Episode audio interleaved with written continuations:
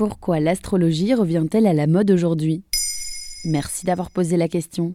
Certains de vos amis essayent peut-être de deviner les signes de toutes les personnes qu'ils rencontrent, ou parlent de Mercure rétrograde ou de retour de Saturne comme de leur dîner de la veille. Peut-être avez-vous vous-même des applications qui vous envoient des notifications sur votre horoscope tout au long de la journée. Il y a quelques années encore, beaucoup le lisaient dans le journal pour plaisanter. Mais désormais, l'astrologie a le vent en poupe. Les horoscopes des grands médias connaissent une fréquentation exponentielle. Et aux États-Unis, il existe même des applications de rencontres basées sur l'astrologie, comme Ilios c'est la première fois qu'elle est si populaire? Pas du tout.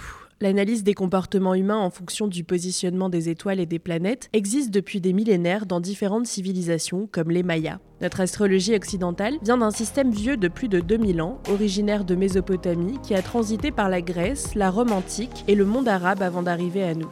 Dans certains pays, l'astrologie fait partie de la culture dominante, comme en Inde, où une grande partie de la population consulte des astrologues à chaque décision importante. Cette pratique, qui n'est pas reconnue par la communauté scientifique, a déjà eu ses heures de gloire en Occident, comme dans les années 60 ou 70, avec le courant New Age, populaire chez les hippies, qui prônait une spiritualité éclectique et individuelle. Mais pourquoi maintenant? Pour plusieurs raisons. De grandes figures de la pop culture, comme Lady Gaga ou Beyoncé, l'ont remis sur le devant de la scène. Il y a aussi le phénomène de viralisation sur les réseaux sociaux. Mais l'origine de ce nouvel âge d'or de l'astrologie est plus profonde que ça. Dans un monde qui semble de plus en plus instable et incertain, avec la crise climatique, la pandémie de Covid-19, les conflits armés, une situation politique et économique incertaine dans beaucoup d'endroits du monde, les psychologues expliquent que la croyance en l'astrologie est un mécanisme d'adaptation. Pour Stephen D. Banning, un psychologue de l'Université du Nevada, avoir une méthode pour donner du sens à ce qui semble chaotique et incontrôlable peut être attirant. C'est aussi pour ça que les jeunes s'y intéressent particulièrement. Plusieurs études, notamment menées en Israël pendant les guerres du Golfe, montrent une corrélation entre des événements suscitant un stress fort et une plus forte croyance magique, religieuse ou superstitieuse. Par exemple, plus d'articles concernant l'astrologie ont été publiés aux États-Unis pendant la Grande Dépression ou en Allemagne dans l'entre-deux-guerres. L'astrologie peut donner le sentiment d'avoir plus de prise sur la réalité ou aider à mieux accepter les circonstances extérieures, mais aussi à mieux s'accepter soi-même et à se comprendre. Elle peut donner des outils ou un vocabulaire pour exprimer nos ressentis ou pour cerner notre personnalité.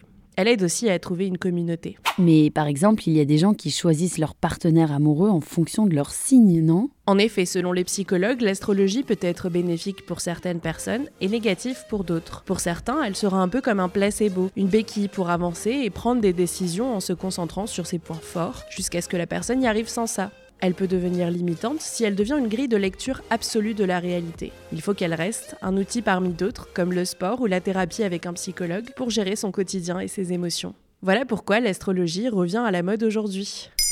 Maintenant, vous savez, un épisode écrit et réalisé par Antonella Francini. Ce podcast est disponible sur toutes les plateformes audio et pour l'écouter sans publicité, rendez-vous sur la chaîne Bababam Plus d'Apple Podcast.